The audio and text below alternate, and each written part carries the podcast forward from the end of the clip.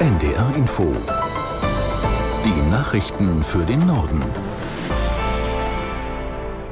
Um 13 Uhr mit Benjamin Kirsch.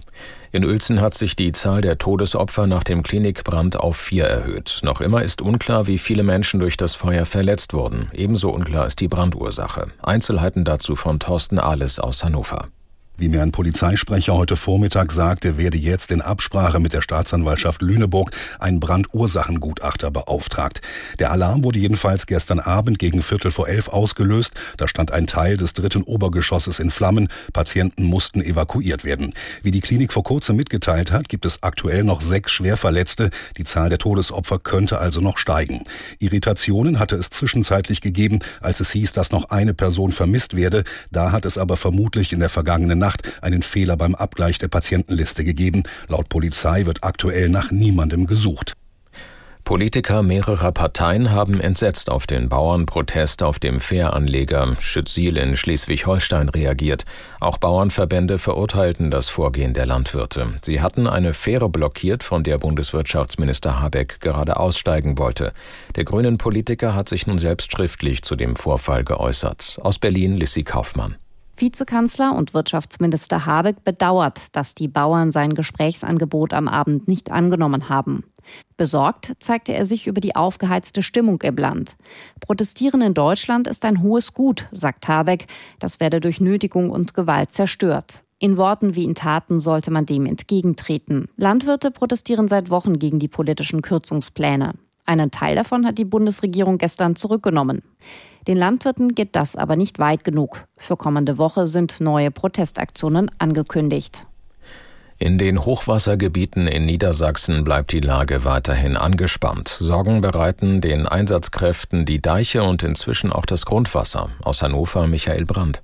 Die Einsatzkräfte bringen heute deswegen nochmal rund 7000 Sandsäcke an betroffene Stellen. Auch werden die Deiche ständig kontrolliert. Ebenso in Haselünne im Emsland und in Pferden. Dort gibt es noch ein weiteres Problem. Grundwasser kann nicht gut in die vollen Flüsse ablaufen und das kann auch Gebäude treffen, die nicht direkt im Hochwassergebiet liegen. Keller können dadurch volllaufen und auch die Statik bedroht sein.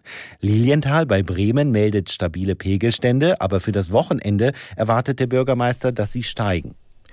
In Offenburg haben Angehörige, Weggefährten und Politiker Abschied von Wolfgang Schäuble genommen. An dem Trauergottesdienst in der evangelischen Stadtkirche nahm auch der CDU-Vorsitzende Merz teil. Aus Offenburg Karl-Robert Wolf.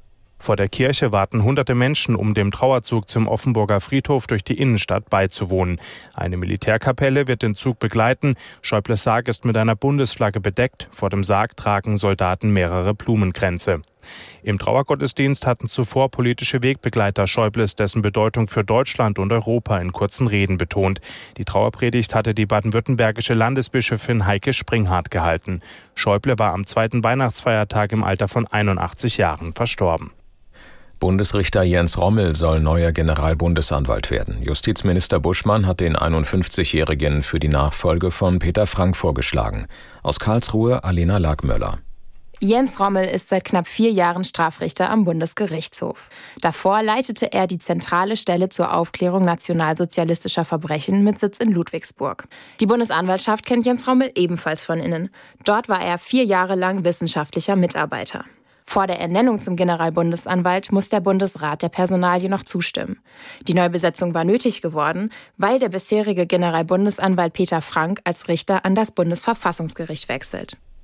Schleswig-Holsteins Ministerpräsident Günther hat den verstorbenen Unternehmer Günther Vielmann gewürdigt. Der CDU-Politiker sagte, Vielmanns Wirken habe das Land an vielen Stellen geprägt.